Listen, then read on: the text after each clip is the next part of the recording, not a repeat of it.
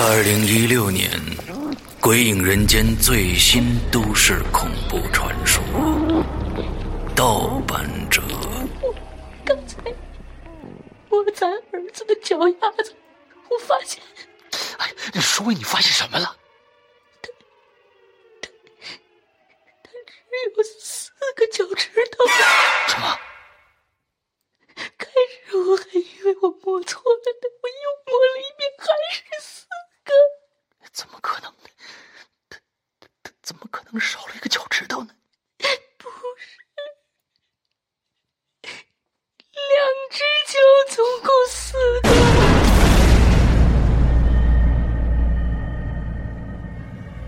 难说。王燕子从梧桐树的旁边走过去了，这次我可是清清楚楚听到了他的脚步声。他走出去十几步之后，我才迈步跟随上的。走出去几步以后，我回头朝后看了看，倒吸一口冷气。刚才王燕子那个位置的对面。分明坐着一个人，他的脸上黑乎乎的，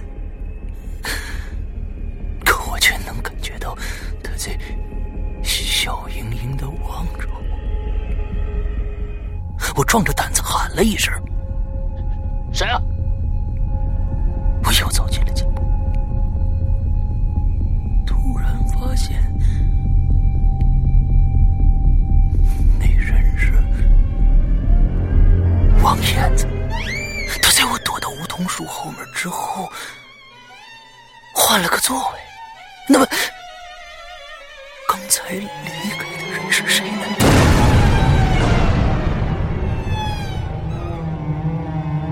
掉。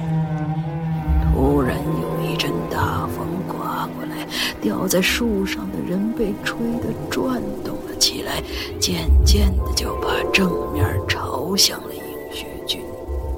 居然是小小。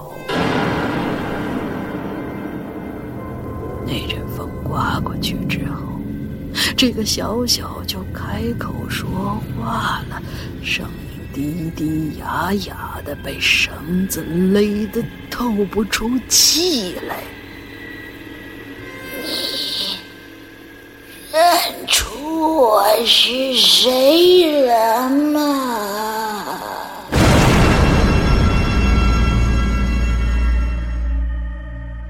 第三个人，突然，侯小碎把脑袋猛地转了回来，射向了后座。你你又怎么了？我又听见什么东西响了一下，打雷吧？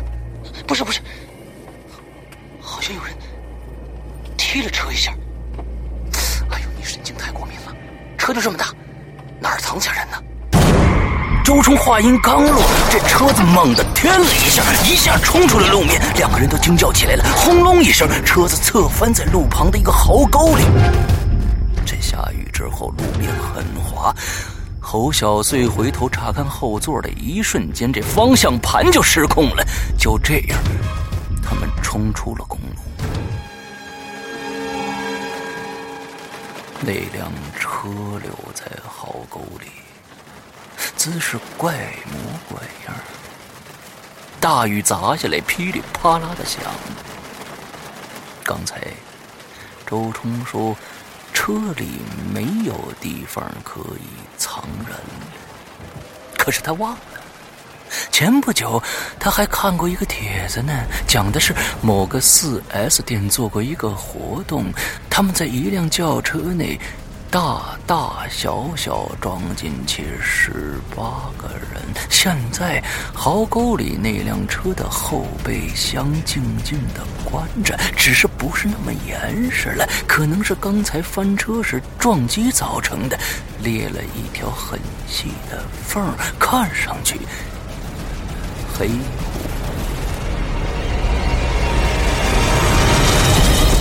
阴风阵阵，恐惧来袭。《鬼影人间》第六季完美收官，为你带来盗版者难书调第三个人，你猜五部周氏短篇恐怖都市传说。二零一六年三月十五日，《鬼影人间》官方淘宝店及苹果 APP 全球发售。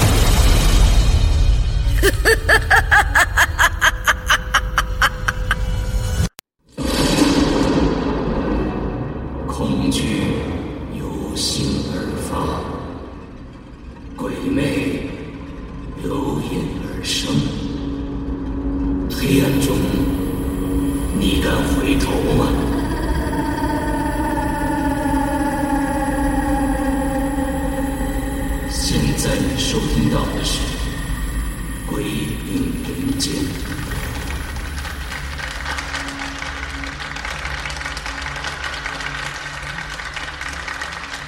各位听众，大家好，呃，欢迎大家又来到这儿听我们讲故事啊。这应该是我们在这个大礼堂里面讲的第三个故事了。那这第三个故事呢，比前两个还要长，所以需要大家更多的耐心。那这个故事不是我讲啊，是我们的另外一个主播龙鳞来讲。不过。在他讲之前呢，咱们还是来例行的啊，做一个心理测试。题来了：假如你在遥远的异国他乡，你在大街上走着，突然呢，你就看到了一个特别熟悉的脸，这个脸呢，好像是在你。故乡的一个非常熟悉的故人，而这张脸在你脸前晃了一下，一下子就消失在前面的人山人海里边了。你当时惊呆了，为什么呢？因为这个人呢，已经死了很多年了，他依然穿着他经常穿的那件酱色的皮夹克。蓝色的牛仔裤，劣质的旅游鞋。他的相貌也没有随着时光而变老，依然是他死前的样子，只是他的脸呢，特别的苍白。你就想过去看个仔细，可是你在人流中找了半天，也见不着他半个影子。问题来了，这个时候。你会怎么想呢？第一，哦，我可能出现幻觉了。第二，嗯，他有可能是那个死者的双胞胎兄弟。第三，我靠，太恐怖了！这世界上竟然有长得这么像的人吗？第四。我见鬼了！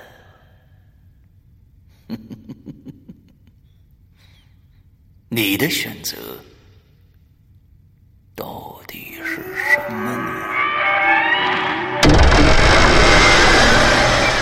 《鬼影人间》迎来第十三部长篇剧场《第 N 种复仇方法》，作者周德东，由龙鳞播讲。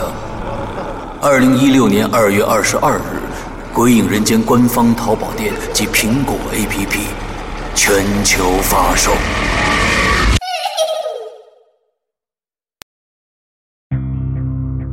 今天我要给你讲个故事，故事的主角就是你。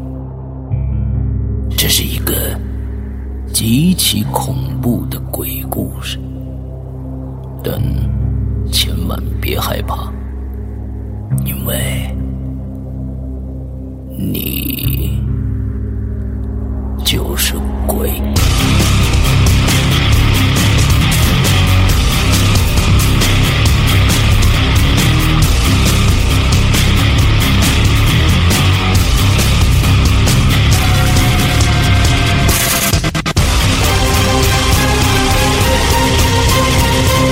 你现在收听到的是《鬼影在人间》。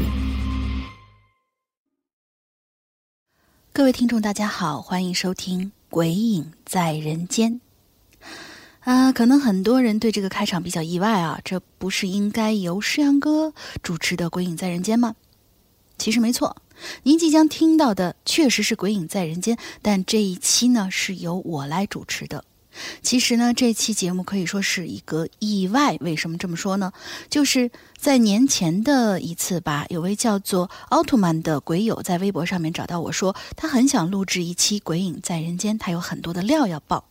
嗯，因为大家都知道呢，我们之前有说过预约。鬼影在人间的一整套流程是要请鬼友们先提供自己的故事流程和录音小样给我们，之后由我们几个人呢筛选后，把合适的、有意思的节目上报给诗阳哥，让他和大家来约时间的。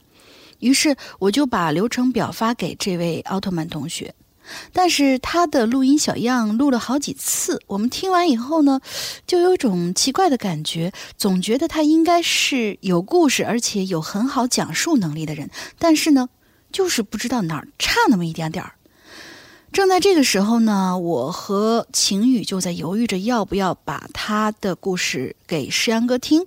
奥特曼就私信我说，他的故事啊是需要连贯起来一起听的，就问我可不可以在微信上面。做一次语聊，由他直接讲给我来听。于是呢，就有了我们下面这个本应该只是作为录音小样，却由于他的故事太过吸引人，不知不觉就做成了一整期长达两个小时的完整节目。那么现在我们就来把这期意外的惊喜放给大家听。但是需要声明的一点呢，是由于当时只是准备做一个嗯采样。我呢没有用比较正式的设备，而是用一部手机做外录，另外一部手机微信连线它，所以录音的效果可能不会像诗阳哥做的往期节目那么高清晰。前五六分钟里头呢，呃，奥特曼的声音可能稍微有点小，这个问题后面会稍微好一些。我们的整个过程呢，是以纯聊天的形式做的。这次语聊状态也是相对来说非常松弛的吧。这也是，呃，也算是纯粹由我主持的第一次《鬼影在人间》节目。有什么不足的，还请大家多多包涵。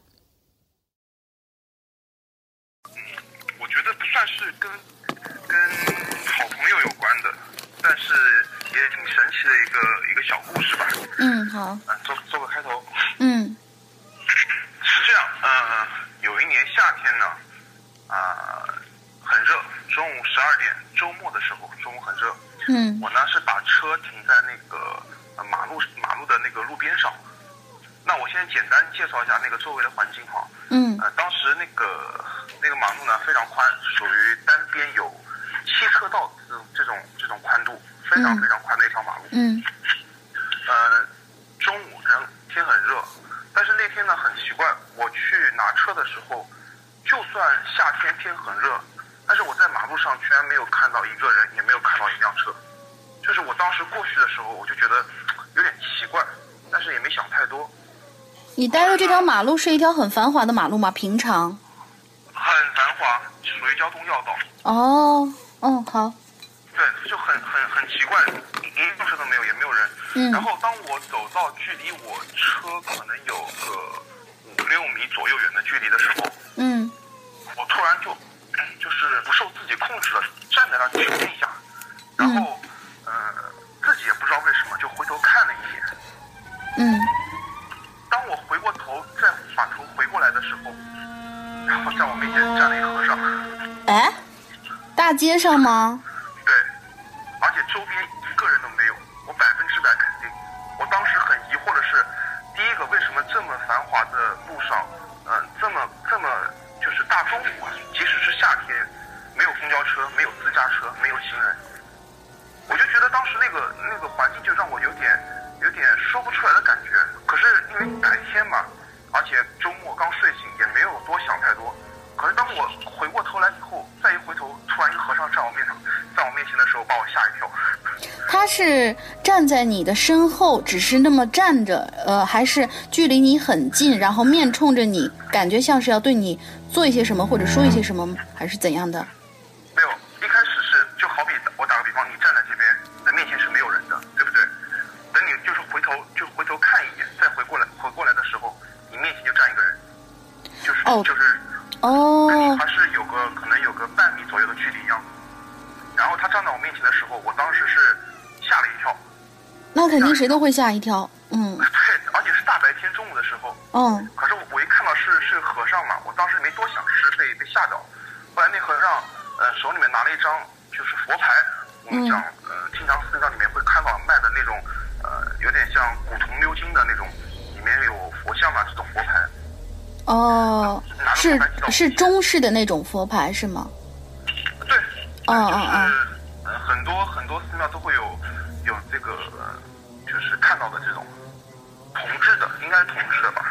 嗯铁片的那种。嗯嗯嗯铁嗯嗯片的，对。然后我我当时第一反应是骗钱的，因为不可能就是突然冒出来个人，他而且他什么话也不跟你说，就说施主你好，呃，佛祖说你与佛有缘，让我将这块佛牌转交于你。我第一反应是骗子，然后他是这么跟你说的是吧？原话就是这样讲的，哦原话就是这样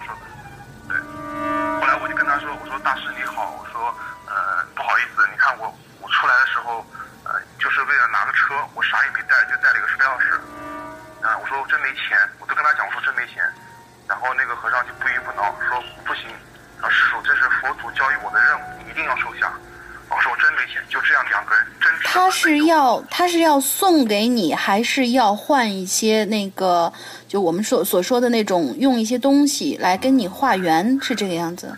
没有，他只是说给我，但他没说要钱是吗？没有没有没有，但是我因为我可能是就是第一思维啊，我的第一思维已经灌输给我他是骗子，所以说我当时的反应是说我没有钱，呃不好意思大师，这个佛牌我就不要了。哦，对，嗯后来嗯我跟他可能争执了有一两分钟还两三分钟，我记不太清了，反正时间不是很长，但也不短。呃后来嗯实在没辙，我说这样吧，我说大师，呃我说那我就拿下了，而且我是反复问了两到三遍，他说你拿下。好，当我把那个佛牌拿下来以后，呃，我就准备准备走了嘛。然后那个、那个那个那个和尚就跟我说，他说施主，呃，佛祖交予我的任务我已经完成了，那现在呢，就是这个呃出家人跟你化缘，就是说跟我要开始化缘了。嗯然后我就跟他说，我说大师，我真的没有钱。我说看，刚刚咱们俩在那儿争执了有有有好半天了，你你你还是不相信我。嗯然后后来那个和尚说，他说是这样的，施主，呃，出家人化缘呢不化空缘，因为我不知道有这个有这个规矩，但是后来我我查过，确实是，就哪怕是我给他一一杯水都可以。嗯，好像然后我说你这样吧，好像是有，这样的，要不我们都说是化缘是，呃呃，出去那个像我们平常，比如说啊，看《西游记》那种，他不是出去，然后拿他那个紫金钵，就是哪怕你给他嗯、呃、一碗粥都可以的那种，嗯嗯，对。后呃后来后来嗯，我说那你这样吧，大师，我说嗯、呃你要不稍微等我一下，我说我到车上翻一翻，看看能有没有车上有没有放点零钱啊或者什么的。他说好。然后这时候呢，我到车上翻翻来翻去翻来翻去，就翻出了一枚五五五角钱的硬币。嗯然后那个大师说：“你看，呃，这是我化缘。他他拿了一个本儿出来，你知道吧？嗯他说呢，这是我化缘的记录。呃，这个有都是，呃只要我化缘，你给了我，就是意思像给了金钱一样的，我都会做记录。嗯我说大师，我说真的是没有，如果我有的话，我不会吝啬的，因为我这个人很信佛。嗯 后来我说实在是对不住我大师，我说真的是没有钱，只车上翻出来一枚五毛钱的硬币。嗯啊，他说行，那也可以，只要不是空元就行。我说好，那那那我就给您啊，大师。给了他以后，他说了声谢谢。这时候我我一定要强调一下这个，我当时我给他这个五角钱硬币的时候的位置啊，嗯我们俩是在我车尾部，车尾部的地方，我给他的。我给完他以后，我转身走了两步，走到我驾驶就车门那那边的时候嘛，我再一回头，没人了。哦。就是就没有了你的意思是在整个大街上，这个人就像是凭空出现、凭空消失了一样，对吧？对，而且从我就是我停车的那个位置啊，周边是没有任何可以遮挡人的一个位，就是地方，没有任何可以。他即使想离开我的视线，最近的范围，它都得跑跑过去的话，可能都得跑到十秒钟以上才消失，嗯才能离开我的视线范围。所以这个就是这个大师出现的就很突然，消失的也很突然。哦哦哦，而且自从他给了我那块佛牌以后，因为我我经常出差会开夜车啊或者怎么样的，嗯嗯嗯，有一次我在高速上面就就遇到了一件，反正我觉得还是挺奇怪的一个事儿。嗯。呃，在高速上开的时候，嗯，可能当时开到有中间一段的时候，突然我看见前面有两辆那种呃就集装箱的那种货车，嗯。两辆并排行驶，中间只留了留了一辆车的距离，因为高速上面正常是三车道，嗯。一呃慢车道上面就是货车道上面有一辆车，超车道上面有一辆车，在中间行车道上面是空开来的。但是我奇怪的是，这两辆货车长得基本上是，我至少在我的视线看的时候是基本一样的，因为晚上。嗯，然后那两辆货车并没有开任何的灯光，哦，就是在那种大道上晚上行驶，但是他们不开灯。对，夜里面夜里哦面哦哦哦，嗯没有没有灯光，而且是我是因为我车子的远光灯照上去以后，我才看到有那两辆货车的。你是说他们的司机也都一样吗？还是怎样？车一样，但是我看不到驾驶室里面，哦因为太黑了嘛，看不到里面的。嗯嗯我只是看到两辆车并排行驶。后来我跟在那个车跟了可能有三分钟左右，我实在是因为他们的车速不是很快的，我嗯就是一直跟着也挺危险的。我想索性就一脚油一脚油门就超过去吧。嗯那我刚刚超过去的时候，呃，是我是并排开过去的，但我很奇怪，说这两辆车为什么不开灯，很危险，对不对？对呀、可是当我超过去以后，超过去以后，可能，嗯，按照我当时的车速，超过去两三秒钟，距离那个后面这两辆货车的距离，最多也就几十米远吧。从后视镜应该是可以看到的。嗯可是当我超过去以后，我再从后视镜里面看，就看不到那两辆货车了。不是因为太黑的缘故吗？不是，就是因为我当时，我当时想是不是因为灯光比较暗，但是看不到看不到这个车，可是我的距离很近，我把我还特意把边的车窗我都降下来了，嗯这样的话视线效果会好很多嘛。对可是我的目就是从后视镜里面往后看，嗯、看到马路，然后也能看到那个隔离带，但是就是看不到那两辆货车了。哦，这个事情还蛮玄乎的。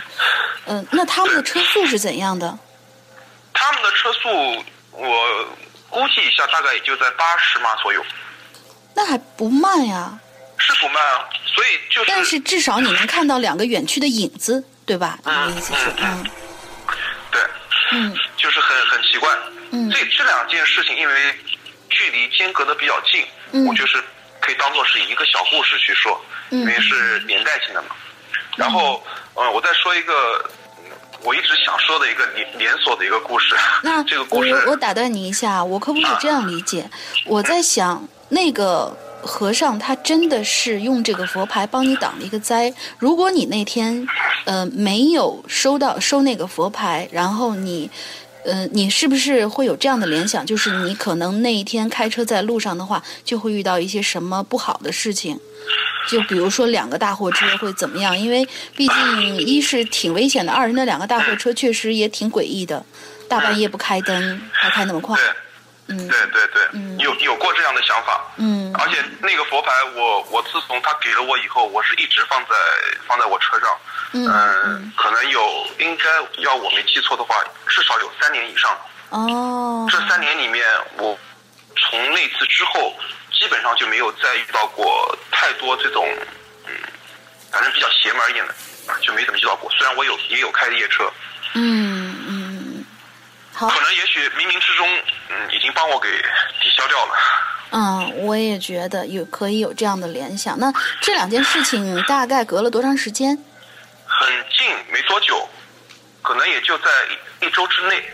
哦，我们好像我记得那个在那个就是。呃，佛家或者说是我们经常会说起来，就是呃，七天就会怎样怎样怎样。对七天这个数字，好像是一个比较玄妙的一个数字。我觉得它有可能就是在一周之内对你产生了一些影响。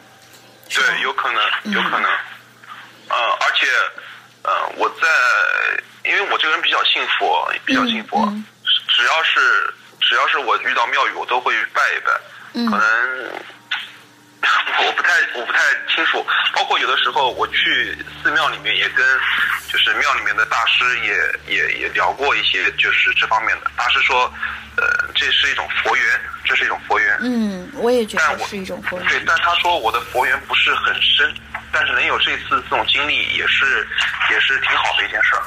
嗯，对对对，我觉得这个对于至少是对于你的安全上面是有一个非常好的一个一一件事儿。嗯对，呃，像前两天我我听那个就是河图，河图他那边不是说，呃，他在日本的时候会有像类似于像嗯寺庙里面的僧人会把他叫过去跟他聊一聊一聊天啊，或者怎么样。嗯，对像，这种事情，我的朋友也遇到过很多，但都是哎觉得你跟跟佛有缘，或者看你的面相很很有佛缘这种样子，会嗯、呃赠予你一些呃他们自己身上随身带的一些法器之类的，比方说佛珠也好，或者说是他们身上挂的那个那串佛那种长的一百零八颗的佛珠，我觉得这种事情是可以理解的，但是就我这个我就不能理解的是，它出现的和消失的都让我觉得有点匪夷所思。就是稍微有一点点诡异的那种感觉，是吧？对对对对对，而且是再加上那天大街上本来很繁华的一条街上，但是一个人都没有，一辆车也没有。是，可是当它消失以后，我上车开到把我车开到马路上以后，哎，很奇怪，车也有了，人也有了，我都不知道。你你你确定你不是嗯那个走进了一个平行空间里边吗？绝对就是突然那么一下。反正很奇怪，很奇怪，对。嗯，好，嗯、那那你可以说说你的那个就是比较有连锁反应的第二件事情。嗯，第二个故事呃比较神奇，嗯。也比较连锁连锁性比较强一点。嗯嗯嗯。是什么呢？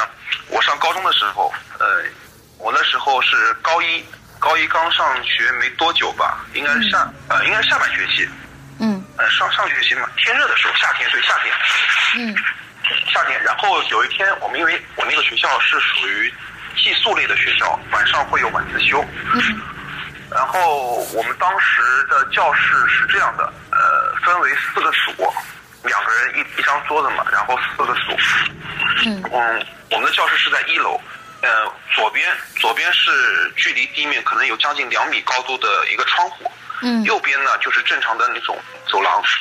嗯晚上上晚自修的时候，整个可以讲整个学校是非常安静的，没有人说话，包括教室里面是属于那种落一根针都可以听得非常清楚的这么一个环境。嗯，那学习环境还不错的。对，因为小嗯，它是封闭式的学校，相对来讲可能会会管理比较严格一点。嗯嗯嗯对，然后那天晚上上晚自修的时候，我们都在看书。嗯，这时候我们的那个值班的老师嗯就突然说了一句话，说：“嗯、后面的人自觉一点，不要说话。”当时我是很很茫然的，你知道吗？因为我我没有听到任何人说话，很安静，很安静。嗯但是老师说那个话也没太想，也没想太多。也有的同学也就是也愣了一下，就是心想可能要么就是老师听到什么声音啦，或者怎么样。反正我们当时有很多人没听到。然后嗯可能过了有五分钟左右，老师拍案而起。那个老师当时是个是一名实习的老师，很女老师吗？女的，对，哦，女的，她是怎么？她是为什么拍案而起呢？她是这样的，一拍桌子站起来之后，很生气，说了一句话，说哪个女生那么不自觉，非得要在后面聊天？嗯嗯，我刚刚讲的是在后面聊天啊。呃，我们的我刚刚那个座位还没有讲详太详细。我们的那个虽然是两人一张桌，但是所有的女生是坐在班级的前半部分，哦，也就是说后半部分全部都是男生。哦，了解了解了解。这个我我当时我上学的时候也是前两排还到三排的时候，基本上全是呃不是基本上是肯定全都是女生，后面全都是男生。对对对。嗯然后当时那个那个那名就是值班老师拍案而起以后，他自己看看了一下，突然不说话了，嗯然后紧接着说了一句：“嗯、你们自己先自修吧。”然后掉头就出就走了。嗯他一走以后，我们就开始私下就开始议论了呀，说：“哎，你有没有听到这个有女孩在说话呀？然后说没有啊。然后那边有几个人说，哎，我听到了，就在就在靠窗那个位置。当时老师在拍案而起的时候，有同学就在靠窗户的同学啊，特特意把头伸到窗户外面看一下，窗户外面就是走廊上是没有人的。嗯是没有人的。然后，呃、我们就是有有听到女生说话的同学说，就是在靠窗，老师指的那个位置，就在那一片儿。他说我也听到有女孩在那儿说话，小声嘀嘀咕咕、嘀嘀咕咕的那种声音。你们的这个窗户外边是楼道，不是校园儿是吗？呃，是校园，但是一楼嘛，它的是一楼。哦就是说的那个校园的呃校校园的呃跟那个窗户的里边还有一个像是走道一样的那种，是吧？对对对对对对，就是它是一个它是一个回廊，因为教室外面是一个回廊，它的回廊回廊是连接着那个操场啊之类的。嗯。你有一块那个就是活动区域嘛，但是那个都是灯火通明的，非常亮，嗯。没有任何人，没有任何人。嗯然后我当时，当时我们我们几个人就是就在那一排啊，老师指的那个那个那个位置附近，我们聊天的是有的人听到有女孩嘀嘀咕咕、小声嘀咕说话，有的人是听不到的。嗯可是聊一会儿之后呢，大家也没多想，还是继续该看书的看书，该学习学习。呃，等到晚上大概十点钟左右的时候，我们下晚下晚自修，嗯回到回到寝室的时候，我到寝室坐下来没有五分钟，我隔壁寝室的那个社长，因为我是我们寝室的社长嘛，嗯他就喊我说：“哎，说赶紧过来，赶紧过来。”我说怎么了？他说进来，别说话，进来。我说好。然后他把我领到他们，因为我们两间宿舍就是挨在一起的嘛。嗯他把我领到他们寝室门口以后，他说：“你看。”我说：“看什么呀？你们宿舍里面一个人都没有，有啥好看的？”他说：“你看站在阳台上的那个人。”然后我说：“他不就在那儿在那儿看风景吗？有什么有什么异常的呢？因为我什么都没有看到。”他说：“你确定你没有看到吗？”我说：“没有啊就是说。”他说阳台上面有个人，他还拉你进来看，这是个这是个男生是吧？这是我们班的一个同学，因为我是看到那个同学在那儿，在那儿就是在阳台嘛，瞎晃悠，哦哦哦看看风景什么的。哦我说他在那儿瞎晃悠看风景，还有还有其他也没有人的呀。嗯他说对呀，他说那那你没有看到别的东西吗？我说你看到什么了呀？他说我们是你为什么没有人？是因为我们是人都发现他背后就是那个在阳台上的那个男孩，他背后趴了一个白颜色的小，应该是个女性，应该是个女生，就是趴在他背后。然后他说他他们都看到了，然后反正我是没看到，我是没看到。就你你是属于眼镜比较高，而且异乎寻常的高的那种，还是还是你觉得他们是在恶作剧，集体恶作剧在吓唬你？我当时第一反应就是，丫肯定在忽悠我，你知道吗？肯定在忽悠我。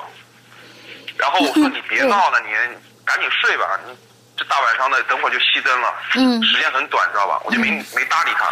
嗯后来第二天他跟我说，啊兄弟，昨天晚上出事儿了。啊我说出啥事儿了？啊他说昨天晚上我们后来洗就是洗漱完上床熄灯睡觉以后，我睡到半夜醒过来。我说你为什么醒过来呀、他说被冻醒的，因为我们那个地方很偏僻，学校嘛，封闭的学校很偏僻，而嗯且是在顶楼五楼的高度。呃，他说昨天晚上睡醒之后，我发现我被冷醒了，寝室的门是开开来了。嗯他说我当时也没多想，心想可能是可能是哪哪一个同学夜里面去上卫生间，然后回来的时候门没有关好。嗯可是他把门关好以后，早上醒来发现门又打开了，嗯所有人还是正常睡觉。他就问他们寝室人，说你们昨天晚上谁出去上卫生间的？只有一个人说出去上卫生间。就是都没有都没有出去过，但是门是开着的，而且是他他说的那种嗯，特意去确认过门是关关好了。那他说的这种冷是属于那种，比如说我们我们都知道那种鬼片里经常演的嘛，就是比如说鬼来了，然后整个那个屋子的温度就会下降。他是觉得是那种，呃，门开了以后普通的那种冷，还是有好兄弟的时候的那种刺骨的寒？他没说吗？就普通的冷。对，就是、哦就是，其实，嗯，夏天的时候，即即使开门的话，应该也不至于说会感到冷，但是他就是说会觉得有点凉，啊而且是被凉醒。嗯可能就是夜里面，因为因为那种偏僻的地方，它即使是夏天晚上可能会有点凉气，只是那种着凉的那种、那种凉气把他给凉醒。他但是他跟我讲说，出事的是是因为他在夜里面把门确认关好以后，早上醒过来门又自己打开了。然后你在第二天问过所有的寝室的人都没有出去过，是吧？没有，没有，也没有半夜有人来过，比如说查房的老师什么的。没有。那个查房老师是不会在夜里面，就是凌晨三四点钟那个时间跑到寝室来查房的，没有。嗯，有道理。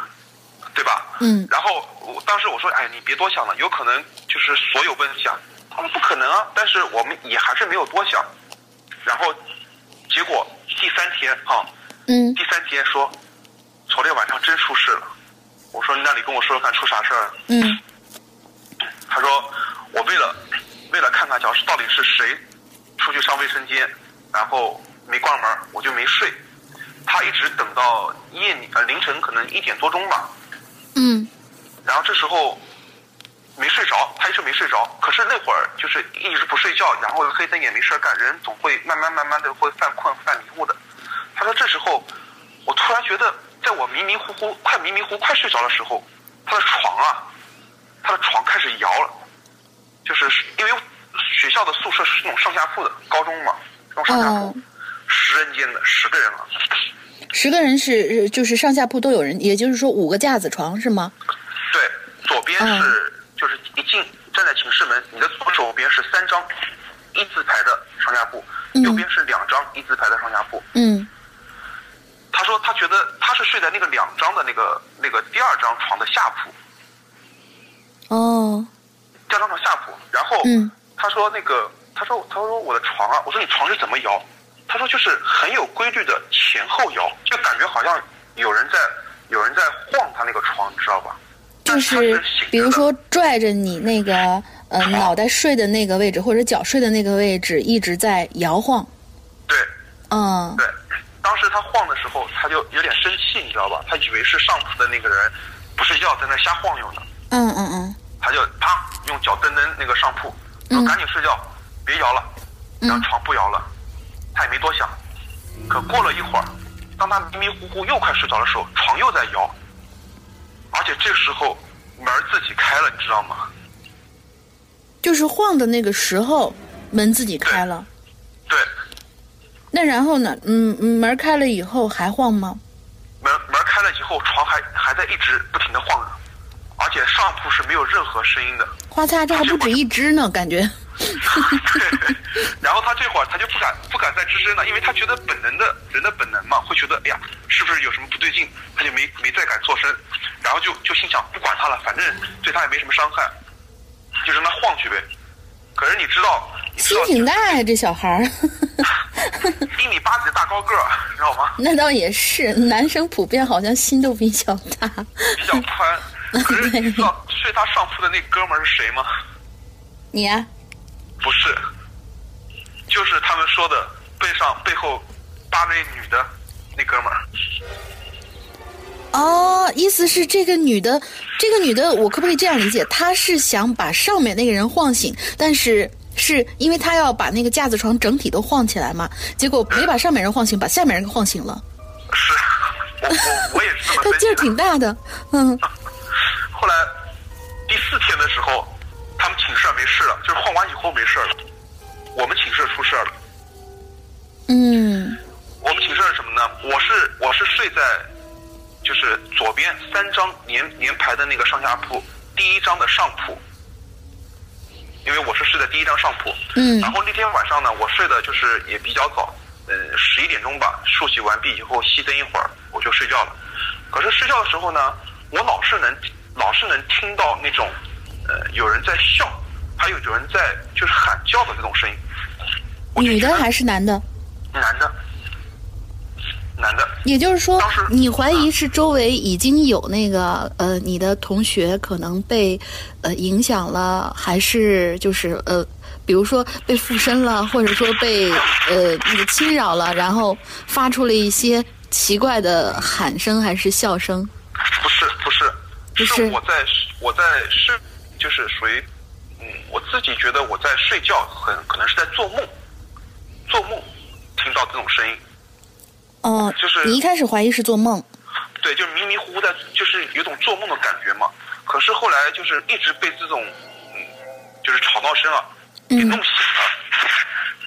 醒过来以后，我才发现不是在做梦，嗯一一寝室的哥们儿全在那儿嘻嘻哈哈惊惊笑尖就是惊叫惊叫啊，在那儿吵闹啊。一屋子的人对，是醒着的，不是睡着，是醒着的。半夜，对，我去，然后他们干嘛？他们是 他们是真的醒着，他们是真的醒着，不是说有什么问题。我就问他们，我说你们干嘛呢？这大晚上不睡觉，在那嗷嗷嗷叫啥呢？他们一看我醒了之后说说哎，说海哥你赶紧看，说那个让我看啥？他让我看那个就是我们那个三张上下铺最里面，也就是靠近阳台的那一张那张床的下铺。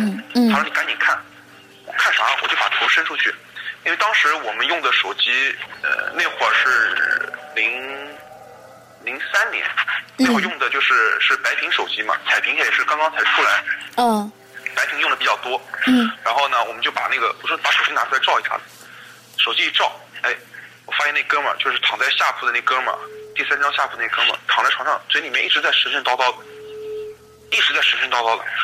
他是睡着的状态。睡着的状态，而且嗯嘴里面就一直在嘚吧嘚嘚吧嘚在那说，我只嗯。断断续续听到几个几个单词，然后还有一些含哎，等等，不清的还是英语吗？对，我去，这是学霸呀，这是，绝对他绝对不是学霸，绝对。看来是被上身了。嗯。然后当时他，我第一反应是这孩子估计在做梦，睡觉做梦了，在那说梦话呢，你知道吗？嗯。我就拿，然后我拿手机照着他，然后因为那个手机夜里面啊，那个白屏的手机灯光非常亮，呃，有点小小小灯，就是相当于一个小的灯对对对在照一个人的东西。嗯嗯嗯，LED 灯的那种感觉。嗯啊，对对对，能很清楚的看到那个人的那个那个人的脸。然后这时候，他不仅是在说说说一些单词儿，而且嘴里面还在发出一些很奇怪的声音。我就喊他的名字嘛，嗯喊了以后，我能我即即使到今天，我还可以百分之百的跟你说，我肯定他的眼睛睁开来跟我们说话了。因为我喊他的时候，他眼睛睁开来说：“怎么了？”啊，我说没事儿没事儿，我说那个赶紧睡觉吧。我说有有没有其他事啊？他没事啊。啊，我说没睡，睡吧。啊，然后就说哦，他就回还答应了我一句，哦，好的。嗯这会儿我，然后我就跟其他寝室的其他哥们儿讲了，我说，我说你赶紧睡了，那个明天早上还得早起呢啊。然后一屋子人就躺下来了。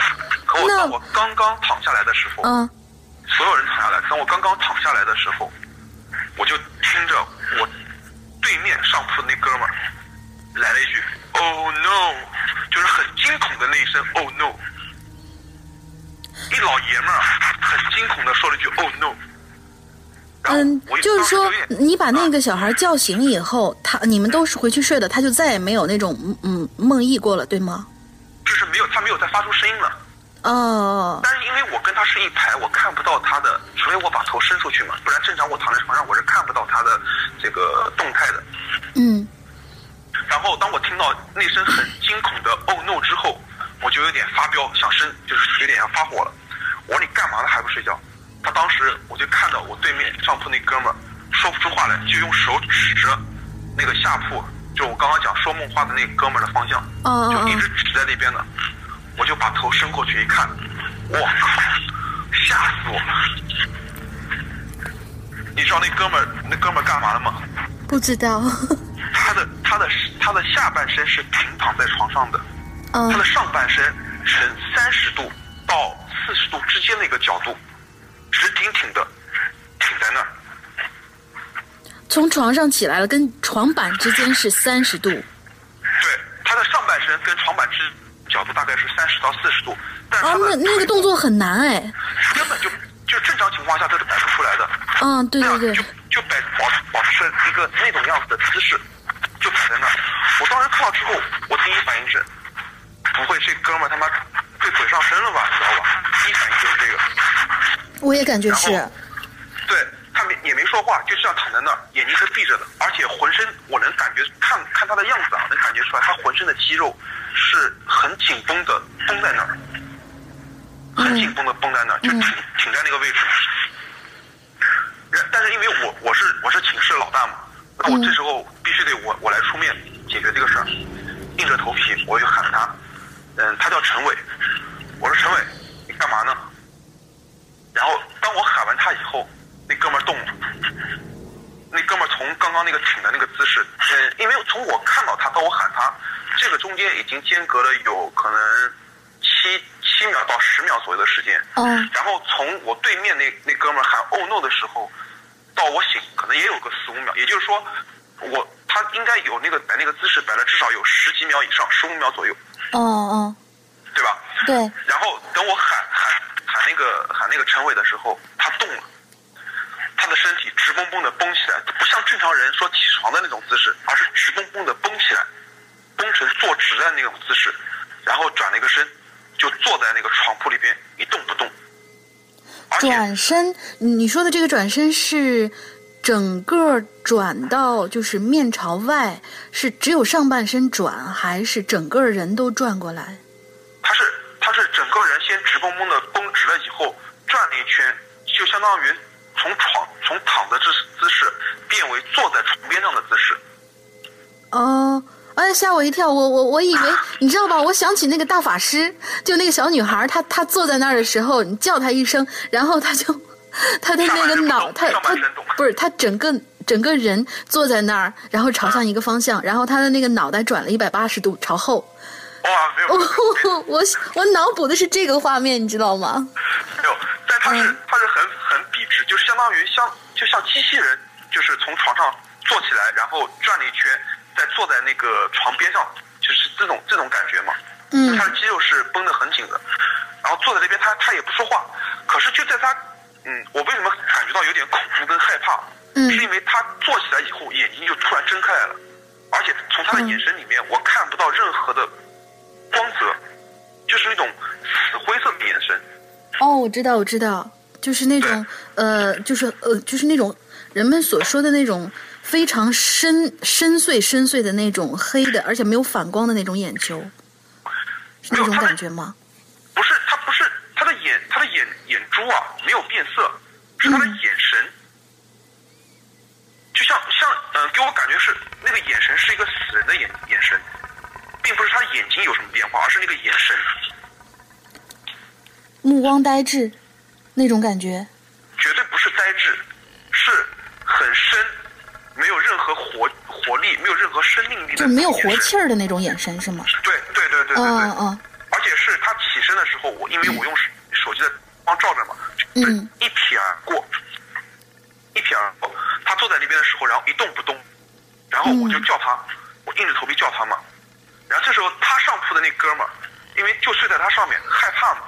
嗯我们那个上铺是有那个铁棍子，可以用来支那个蚊帐用的。哦抄了一把铁棍子，就从床上上铺跳，直接跳下来了。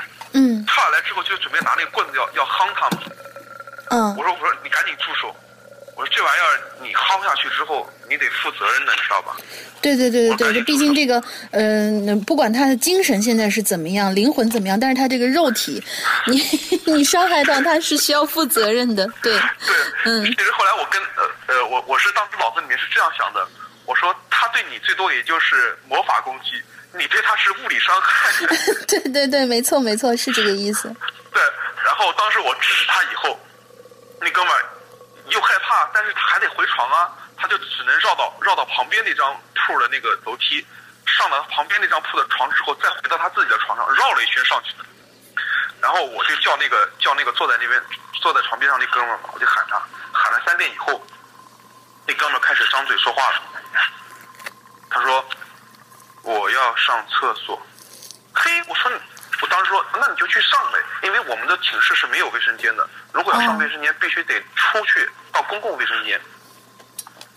我说那你去吧，然后他就一直不停的重复这句话，我要上厕所，重复了可能有三四遍以后，他人就站起来了，他是他是僵直的站起来，还是像一个正常人那样站起来？僵直僵直的站起来。哦，而且他的眼睛是睁开了的。等他站起来转过身以后，我可以很清晰的，就是不像刚刚是一瞥而过，这次就是非常非常清晰的能看到他的眼神，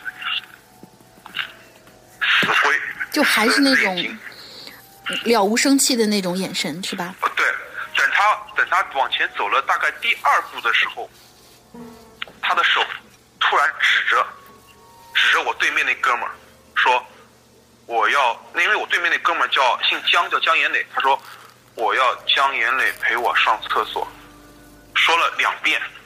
哦，那谁敢陪他去啊？对呀、他就是让他陪他去嘛，因为一直都是那哥们儿叫的最凶，也是喊的最夸张的。哦，然后对面那哥们儿这时候就很不讲义气了，说你别找我了，你要找找他，就就指着我嘛。我觉得这不是。是讲不讲义气的一个问题，这这这都是本能的吧？这大家都会害怕嘛。你的行为这么不正常，对吧？我能理解，我能理解，就是，对但是他当时是就直接把我给卖了，你知道吗？所 以我觉得他不讲义气是这个地方，即使我是寝室老大，你也不能这样卖，对不对？可是后来我我当时就看他一眼，我也没做声，可是，可是，当当那个就就是那个江岩磊啊，对面上铺那哥们儿说完那话以后，我还是看着陈伟，可是陈伟这会儿的眼神变了，不是不是那种死人的眼神了。嗯，而是变成了另外一个男人的眼神。那个另外一个男人的眼神，对另外一个男人的眼神变了，嗯，变成了呃，我当时看到那个眼神的时候，我脑子里面的就是马上就浮现出一个四十岁左右非常精悍的，就是很彪悍的一个男人的那种眼神，哦，就他的眼神是在变化的。然后当时那个那个那个眼神直盯盯的，就是直非常直勾勾的，就盯盯着我看，盯着我看。我虽然当时心里面有点害怕，可是真正等我面对他的时候，我反而不害怕了。嗯，我那会儿就一下子就冷静下来了。冷静下来以后，我也我也就是很淡定的，也也非常就是直视的跟他对看着，对视着我们两个人。嗯，看了可能有三四秒钟，我跟他说了一句话，我说：“兄弟，不管你有什么事儿，或者说有什么心里面的憋冤冤屈或者怎么样，我们都是学生，也还是小也还是小孩儿。你有事情，你可以找别人帮助，不要找我们。”我非常淡定的跟他说了这么一句话。所以你是在跟他身上的那个东西说的这句话，嗯，对对对，你好淡定哦，就是因为从小到大，就是可能对未知的东西会比较害怕。等我真正面对的时候，我反而不是那么害怕。就豁出去了那种感觉是吗？有一点，嗯嗯嗯，是，然后当我跟他说完这句话之后，呃，就是那个我不知道是什么东西，反正就是我那个同学那个陈伟看了我大概有三三到四秒钟左右，然后不说话，后来突然就转过去回头，这会儿他回去走路的姿势就不是那种僵硬的，而是像而是像一个嗯、我们经常看《行尸走肉》里面那种行尸啊，像那种样子，就是拖他拖他一步一步拖他回去的。拖他回去以后，他上了床，躺下来就睡睡着了，就没有任何动静了。嗯，然后这会儿一整个寝室的哥们儿全都不敢在床上睡了，所有睡下铺的兄弟全睡上铺了，两人一张床，就这样将就挤了一夜。只有他一个人在下铺睡着是吗？还有一个哥们儿睡觉睡得太沉了，从头到尾就没醒过。哦，就是除了这两个人，其他人都挤到上面去了，就不敢再睡在下铺了是吗？对对对对对。哦，哦，呃，第二天早上我们醒我们是怎么醒的呢？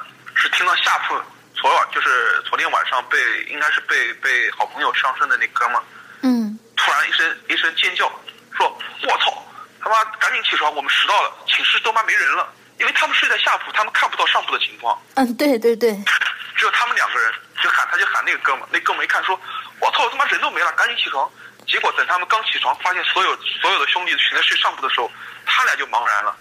然后当时我们起床之后，什么话也没说，就正常穿衣服去上课了。你们也没有告诉他昨天晚上发生什么，也没问他什么感觉之类的是吧？早上没有问，因为没有人敢问，都很害对对怕。对对对，嗯我我等到中午的时候，我是吃饭的时候，我就把那哥们儿就说，哎，一起吃呗，然后就跟他随便唠了两句。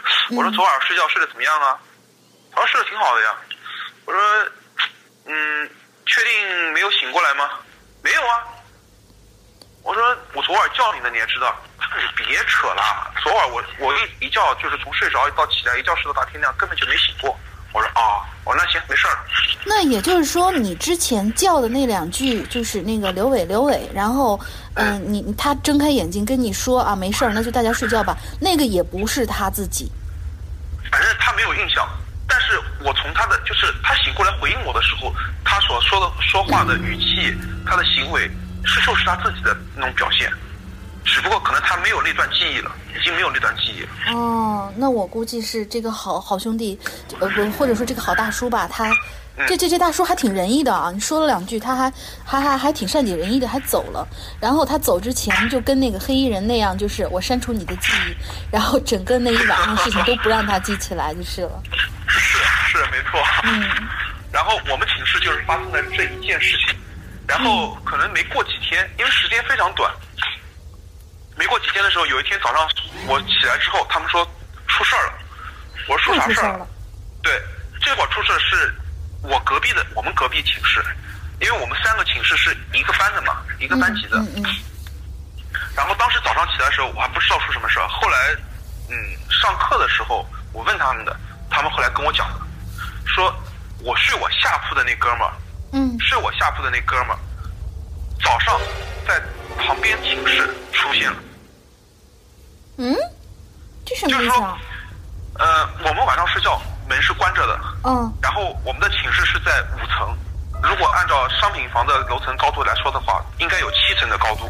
嗯从他是什么情况？是隔壁寝室，隔壁寝室呃进门紧挨着那个门的那个那张床，下铺的一个哥们儿眼睛一睁，发现我们寝室那兄弟站在他床边，直勾勾的盯着他。哟，那很吓人的，会容易吓死人的。对对，那哥们儿早上醒过来之后吓死了，吓死之后，然后叫了一下子，然后他就在那儿，他他是在那儿待待站着待了一夜吗？还是怎样？不知道站了多久，反正他醒过来的时候，就是那哥们儿就站在那儿。这个哦我们当时就想，有可能是梦游或者怎么样的。哦可是，可是你梦游，你怎么进去的？他们门是锁着的，是吗？是啊，我们寝室的门是关着的，他们寝室的门也是关着的，但是他就站在他们寝室哦，不对，我们寝室的门是开着的，他们寝室的门是关着的，但是他就站在了就是旁边那个寝室的那个宿舍，而且他的头是弯下来，弯在他的那个呃床的，就是睡下铺那哥们儿的头顶，就这样盯着他看，嗯，所以当时就觉得很诡异，因为大家都想不出来，我们寝室的门关的好好的，他是怎么进来的，百思不得其解。哦，那个那那那个姿势，那个状态很很恐怖哎。非常恐怖。对那寝室人当时眼睛一睁，吓死了，说寝室里面站一人，而且还不是他们寝室的。哎，那他去的这个寝室，比如说隔壁的这个寝室的话，那他站在那个人的床边，那个人的床的位置跟他自己原来在你们寝室的位置是一样的吗？一样的，那我感感觉就像是梦游，我估计啊，就是呃，我我推测一下，是不是会这样子？他梦游自己出去上了个厕所，有可能是这样，然后绕了一圈，走错了寝室，然后回来之后，他恍恍惚惚的看到这床上躺着别的人，然后他就奇怪，这到底怎么回事儿？嗯，然后就在那儿站了一晚上。可是他怎么进去的呢？对哦，因因为因为隔壁的寝室是没有人起床的，也没有人出门，并且没有人听到他进去。没有。哎呀，还是蛮可怕的这件事情。诡诡异就诡异在这个地对方。对对对对。所以所以这个这个这个事情就是一系列连锁的这这三件事情，就是当时是我我当时在高中的时候遇到过的，给我印象最深的这么一个连锁事情。嗯，而且对而且呃，让我觉得很不可思议的就是，大家都说是一般男生的阳气是很重的嘛，但是你们这个事情都是发生在男生身上就不说了，而且是一个大叔。你要说是像之前我们听到有些鬼友说是呃那个男鬼去骚扰女孩子，或者是女鬼骚扰男孩子，这还有可能。呃，就包括一直到你刚才讲到，说是呃，你呢寝室有个哥们儿身上趴着一个可能白的，呃，是不不，我我也不知道是男的还是女的，咱们假定他是一个白的女的，那个都正常。我觉得作为诡异事件还是都正常，但是这个呃，大叔，这大叔对大叔的取向是不是有什么问题？但是我我我这件就是这这几件事情让我觉得很疑惑的一个地方是，嗯呃，发生这三件事虽然是在我们同一个班级的三个寝室，嗯可是，呃，你说第一个班级是一个女鬼，这个我我觉得没无可厚非。对对对可是为什么到我们寝室之后，至少从我的眼神看，我看到的眼神是是绝对是一名四十岁的呃男性的眼神，嗯然后再到再到嗯他梦游到隔壁寝室，那门儿又怎么开的？就这个，反正至少到现在我们都都就是解释不了。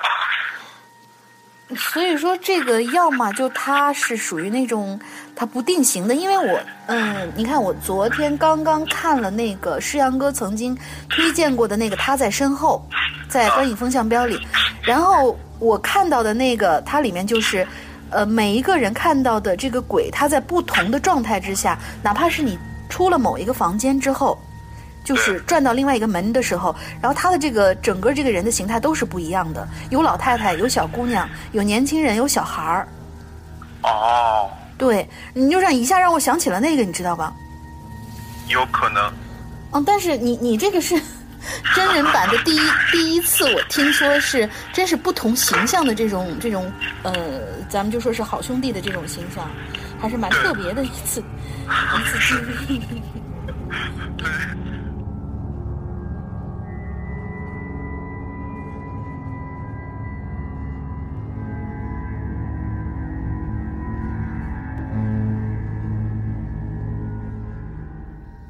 好了，我们这一期的时间已经差不多有一个小时了，不知道大家是否听得开心呢？至于鬼友奥特曼还有什么光怪陆离的经历呢？嗯，我在这里不做详细剧透，我只想说一句话啊，能够让我一口气听两个小时的故事，我想内容还是有一些精彩的吧。